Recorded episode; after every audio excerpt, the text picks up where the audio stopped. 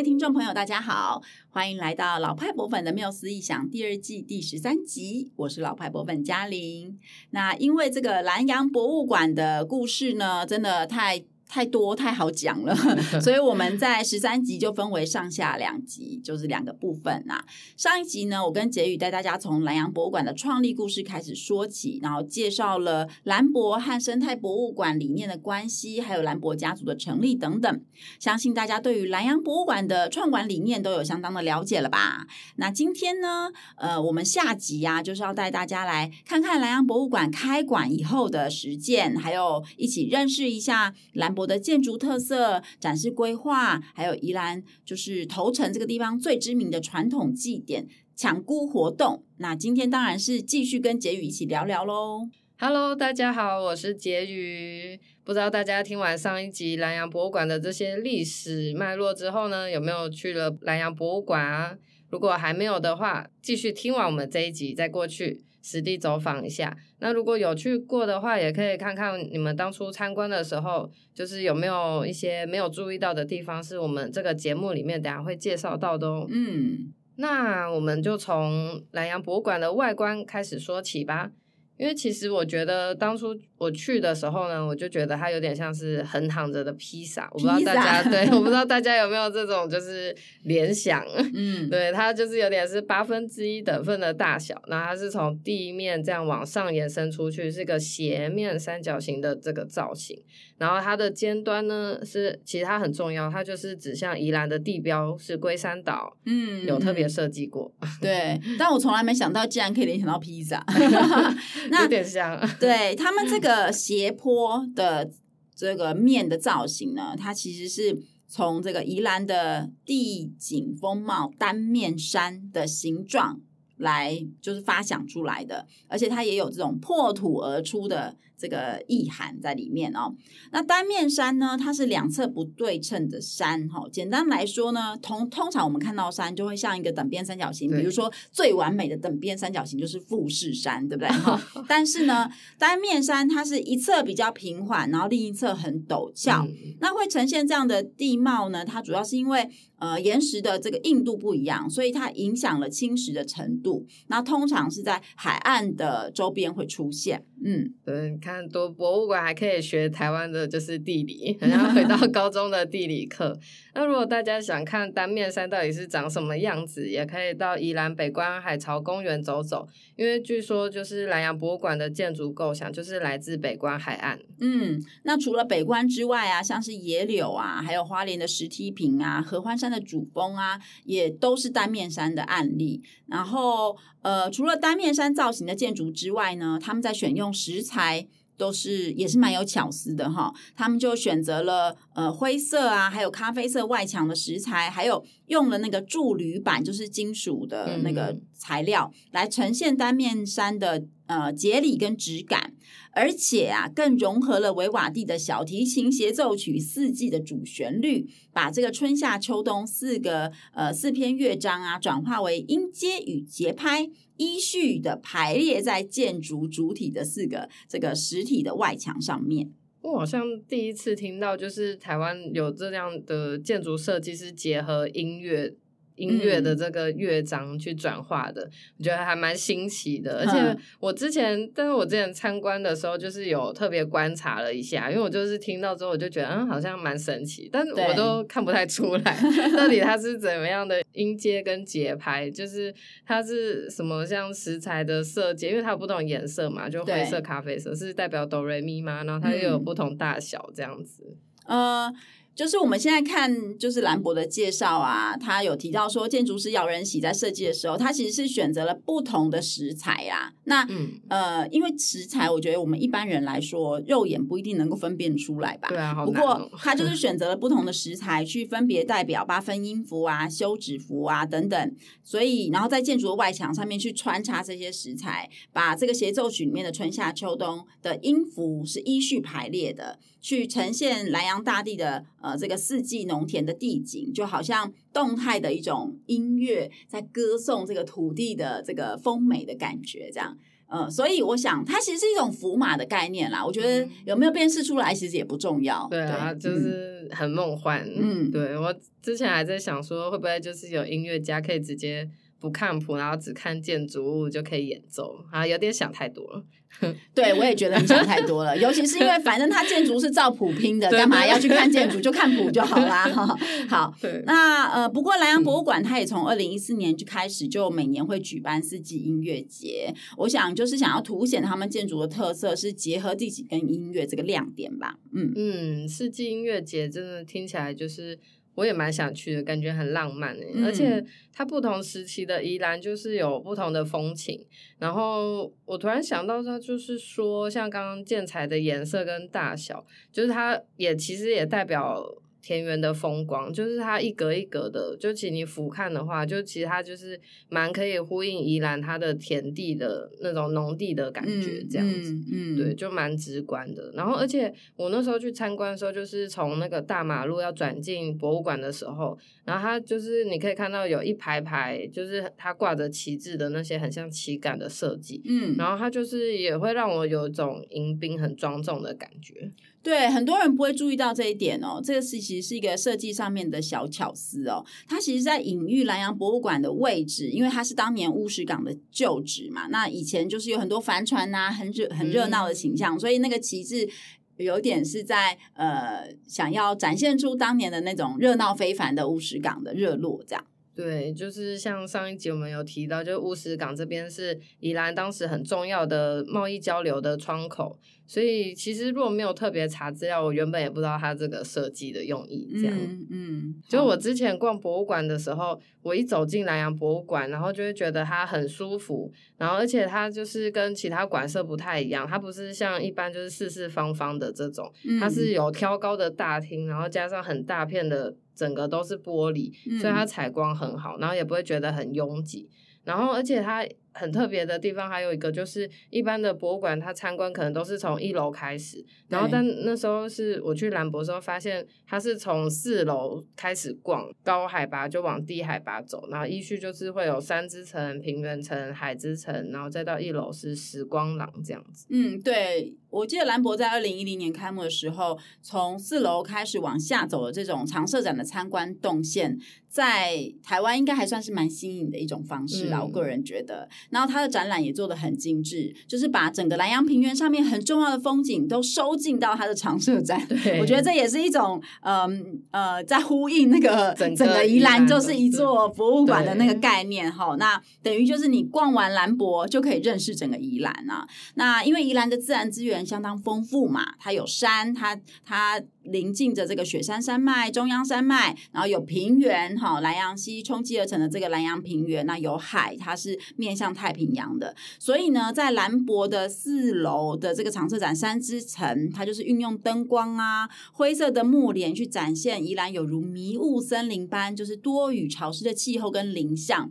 那我自己。呃，印象很深刻，就是比如说去太平山的时候，就很能够感受到那个迷雾森林的感觉。对对对对对，然后在兰博里面也把它呈现出来哦。那也透过展板、标本还有模型去呈现出山林生物的这个多样性哦。那平原层呢，就是展示多元民族在这个兰阳平原上面去拓垦的样貌。然后透过呃先民们的生活造景啊，像是小贩啊、农农民的工作情形啊，还有泰雅族的家务啊、打猎的衣着等等去呈现。那海之城呢，这个呃空间设计就。也非常有巧思哦，它是取自这个河流夹带的泥沙汇入海流之后呢，被海浪冲回来，然后堆积在海岸形成沙轮这样子的地景印象。所以它是用流线型还有波浪的形状去营造出蜿蜒的感觉，然后也透过文物展品介绍，呃，来呈现宜兰的地理人文还有渔业发展。那婕妤还记得你之前参观完之后，对于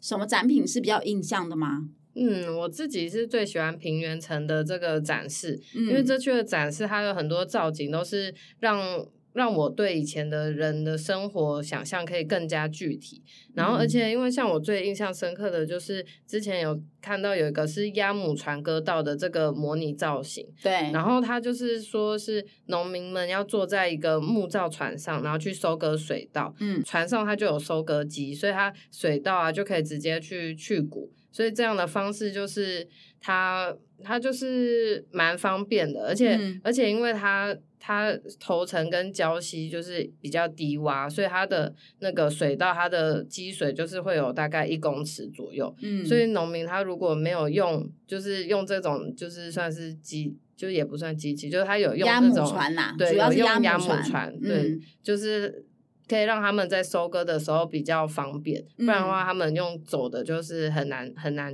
很难去收割这样。嗯嗯。而且它这个鸭母船，它本来是养鸭人用的，然后他们反而就是除了在用到水稻上之后呢，他们。嗯，像台风天啊，或是下好大雨，然后他那边头层淹水的话，他们以前都还可以用这个当交通工具去避难，嗯、就其实让我觉得好像先民的生活就其实充满智慧，嗯，对。但不过后来就是因为机械化之后，所以它。嗯，这种鸭母船就逐渐被淘汰了，这样。嗯、然后刚刚说的海之城，就是像最早的渔船南风一号这个船的展示，就有直接放在一就是南洋博物馆里面，嗯、对，然后还可以让游客直接手。走到那个渔船上，可以体会它整个船的空间感。我觉得这个也让我很印象深刻。嗯，对，我想大家应该呃，就是对于呃那个南风一号都都都看过，就不会忘记哦，因为它是、嗯、呃南洋博物馆里面就是。量体最大的这个展品之一啊，那这艘渔船它是在民国七十年前后就是盖做做好的，然后是出生于渔业世家的庄金荣先生捐赠给莱阳博物馆。这个船呢很有特色的地方就是它是。叫它是标鱼船，嗯、是用来呃捕旗鱼、鲨鱼，然后它至少需要五位船员一起出海这样，然后站在船头的两位船员呢是标手，还有标手的助理，负责投掷标枪，嗯、然后船中央有一个瞭望台哈，他会派一个眼力最好的人来担任这个职位，然后船尾呢则有掌舵人还有轮机员这样。不过因为它的危险性真的蛮高的，然后以及现在渔业捕捞的工具还有技术的进步，这种标鱼船是越来越。越少了，也不太再使用了哦。那我自己因为有担任过就是赏金船的赏金的解说员，哦、所以我在花莲出海的时候呢，是有看过船长站在标语台上面标雨伞旗鱼。哦，现在也还有，哎、欸，对对，哦、其实有很多船都有标语台。对，哦、那呃，只是呃，现在可能不再使用那个功能了，但是它的形制上面还是有的，嗯、而且。站在标语台上面标语真的非常非常刺激，因为它那个浪，它等于是站在浪头嘛，啊、所以它的那个呃船头的那个起伏非常大。我们一般老百姓呢，很难想在平静的海面上要站上去都是非常可怕的一件事，哦、所以船长们就是身手真的非常矫健这样子。那现在的确就是比较没有在用这个方式去标鱼。我们那时候标标到的旗鱼也是当场就开来吃沙西米，就是没有去卖了。因为一方面是因为船长已经转型做赏金了，另哇另外一方面就是体验。呃，对，另外一方面就是其实其实也不是体验，就是因为看到了就忍不住要去标一下。哦、这样子，对对对对对。但是因为太危险了啦，所以然后它的。呃，用这种方式可以创造出来的经济收益，已经相相对于更先进的工具已经很低了，所以它比较是呃娱娱娱乐性质的。我想，现在都是那个机器，机器捕捞。嗯嗯、对，它这种这种，就是让我想到那史前文化那种先民们跟鲨鱼搏斗的那种感觉，对不对？对啊，而且他最后就是其实逛完海之城要走下楼梯的时候，还有一个让我也很印象深刻，然后也蛮感动的地方，就是他可以俯瞰到整个由不同照片拼贴而成的宜兰。就是它的那个范围区域这样子，嗯、然后它这个装置艺术，它其实是比照等高线，然后用亚克力柱这样子，还会有结合灯光效果，会亮亮的。嗯，嗯对，然后它就是有呈现出宜兰的不同时节天色啊，然后宜兰的各种风貌都在上面。嗯，让我觉得也蛮惊艳的。嗯，对啊，这个也是让大家印象深刻，我自己印象也蛮深刻的。嗯。嗯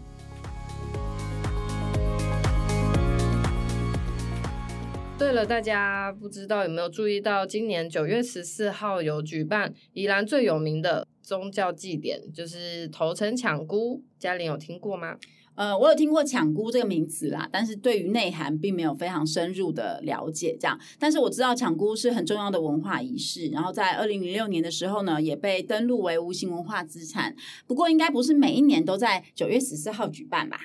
对，因为其实这个日期是农历的七月三十号，也就是鬼门关的那一天。嗯，那抢孤它主要是为了让参与者体会。普渡那种救济孤魂野鬼的艰辛，然后所以每年就是选定在这个时间办呢，还可以搭配其他中原普渡的活动。嗯，然后我之前其实也比较是只知道这个名词，然后但为了就是做这个节目，就还特别去找了那个抢孤的影片看一下，哦，然后就发现说，对，今年还有来来自日本跟法国的选手，其实比我想象中还要国际化。哇，蛮酷的。对，而且他第一名就是。只要十二秒就完赛了，就是真的很不可思议哦。为什么？为什么十二秒是不可思议的一件事？因为其实他抢姑是那个菇棚，它非常高，然后而且它分成三层，嗯、然后光它最下层的那个棚柱，它就有十几公尺了，嗯、然后而且它上面还全部涂了那。整个超厚的牛油，所以很滑，对，所以很滑，就是非常困难。哦、就大家你就会看到每个人这样子小小的人这样子爬上去之后，就已经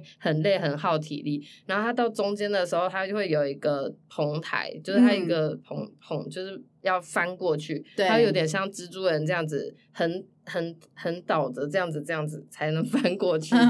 对，然后就很多人就会因为在那边就是因为体力已经透支了，然后就直接哇就这样掉下来。天哪，好可怕！对，对，然后。就还好，他们有绑那个就安全措施，不然真的很也也是蛮刺激的。嗯，然后所以而且他就掉下来之后又要重新开始爬。嗯嗯，对，嗯、所以就可以想象说，其实很很花时间。然后他到最上层的那个棚站，它其实也有十几公尺。嗯，然后而且就是越接近站底，它是越细，嗯、所以它其实风用这样吹的时候，其实就很晃。哦，对，所以就觉得十二秒就。比我跑百米还快，欸，就觉得 天哪，好佩服他们的毅力跟信念，这样子冲上去。对，听起来很难呢，欸，而且我觉得不不只是需要强大意志力，就是。体力也要很好吧，就全身应该都要没有体脂，就是全身都要有很平均分布的肌肉才行。对对对，对那我想大家因为就听光是这样听就觉得很刺激，所以我们一定很容易把这个焦点放在竞赛的过程哦。嗯、不过会在头城这个地方抢菇呢，它其实有另外一个很重要的含义，就是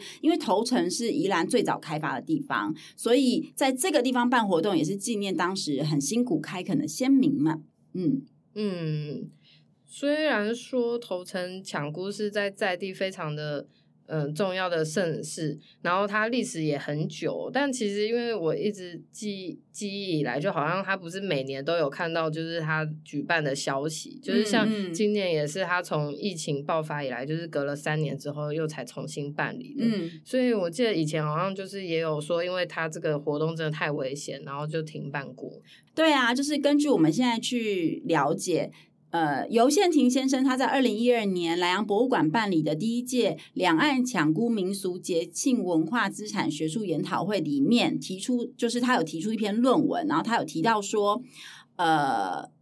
最早历史文献上面记载的这个抢孤活动呢，是在清朝道光年间，就是宜兰地区就有抢孤活动了。然后到日治时期也有，但是后来因为经历了二次大战啊，还有戒严，呃，就是战后的戒严时期会影响治安啊等等，还有就是抢孤活动真的太危险啊等等原因，其实都曾经停办过。然后到了一九九一年呢，尤其坤县长他以这个文化立县这个施政理念，然后。就是又再度举办这个抢孤活动，嗯、然后也由呃头城中原祭典委员会来主导。但后来就是办了两年之后，又因为经费不足等等问题，就是中间有停办复办了蛮多次。对啊，之前就是也没有特别会想到说传统的节庆活动，竟然跟公部门的影响就是这么大，这样他会因为。经费的关系，就是导致说啊，你这个活动没有办法办，这样就其实蛮波折的。不过其实真的也是感觉他那个嗯、呃、经费真的是要花，应该是不小的数目。因为他我光看影片，就是他们要把那些很大的那个棚站，就是运到会场就已经很费工，然后现场就是都还有，他现场基本上会有两台吊车，嗯，然后就是。感觉其实就真的是蛮花钱的，然后像我觉得就是，不过因为之前看到新闻就有说什么像大甲妈绕境啊，或是白沙屯妈祖的绕境，就它可以制造几十亿的商机。那像这种抢孤活动，它真的没有办法赚到钱吗？这个我其实不是很清楚哎，不过因为想象起来规模应该差蛮多的啦。因为妈祖绕境它就是一个多礼拜嘛，所以、嗯、呃，它就会吸引到好几万人的参与。然后，而且因为它是拜妈祖啊，就是大家会为了要让妈祖保佑他而去参与。可是抢孤其实是呃普渡，是普渡，对对对对对，是是救助孤魂野鬼的概 念，那个是很不一样的概念，嗯、对不对？那而且它实际上这个活动发生的时间是一天呐、啊，所以它。创造的人流量一定可以想象，跟妈祖绕境是差非常多的。那除了经费之外呢，其实人力也是很大的问题，因为社区人口就老化了嘛。那年轻人没有接棒啊，所以它整个传承上面绝对是会面临很多的挑战跟困难。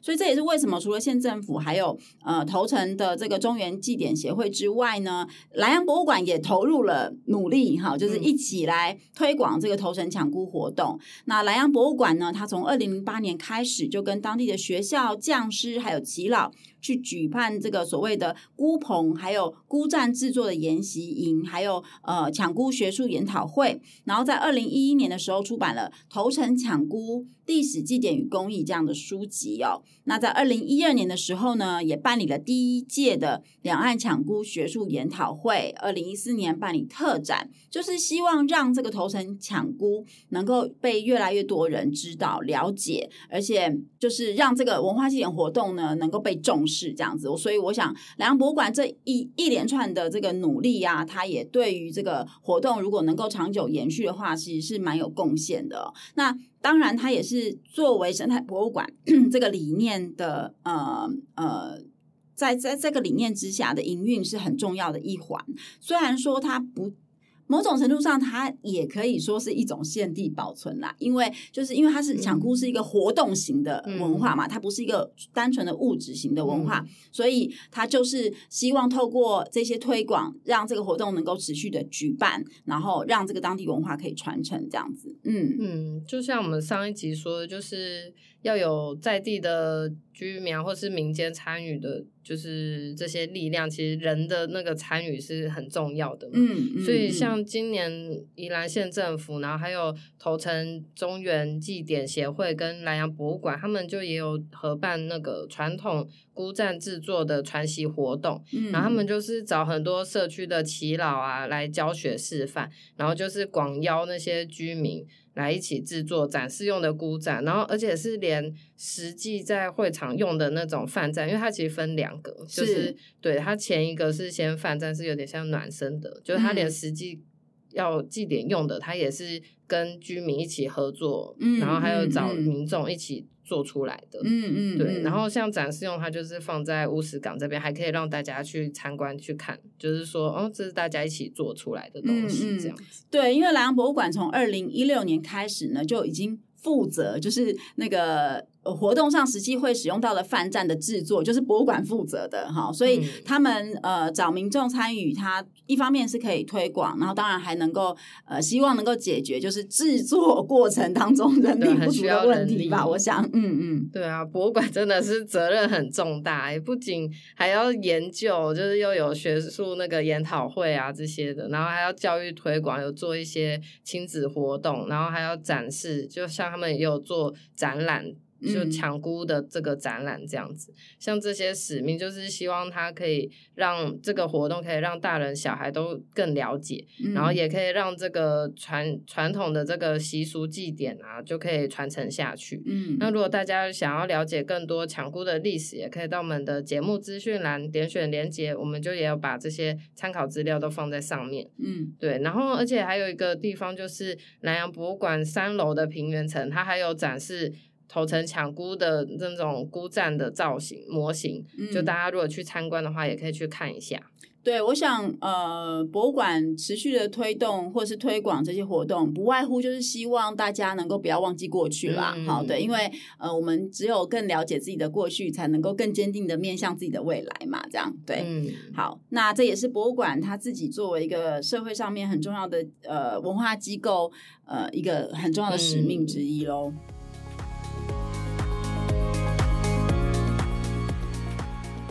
我们今天的节目啊，已经来到尾声了。那这一集主要是希望借由呃介绍这个南洋博物馆的建筑设计、展示规划，让大家知道呃现在当代的南洋博物馆是怎么样去运用它自己的硬体呀、软体的这些。呃呃，内涵让参观者更了解自宜兰的这个自然生态、人文、宗教信仰，哈，以及透过很多活动，像是工作坊啊、音乐节等等，来鼓励更多人参与。那或者是举办研讨会、论坛、制作研习影片等等，去做这个文化的保存研究的这样子的相关的推动，然后。把这个生态博物馆的营运的核心理念一直持续的融合在博物馆整体营运的过程当中。然后，如果你喜欢这期节目，也请分享给你身边的人，让我们一起陪伴大家说出更有趣的博物馆故事喽。嗯，然后还有欢迎大家可以到我们的脸书、IG、Line 搜寻老派博粉的缪斯异想，可以追踪我们。那可以多留言跟我们聊聊。我们下回 Podcast 再见啦，嗯、拜拜，拜拜。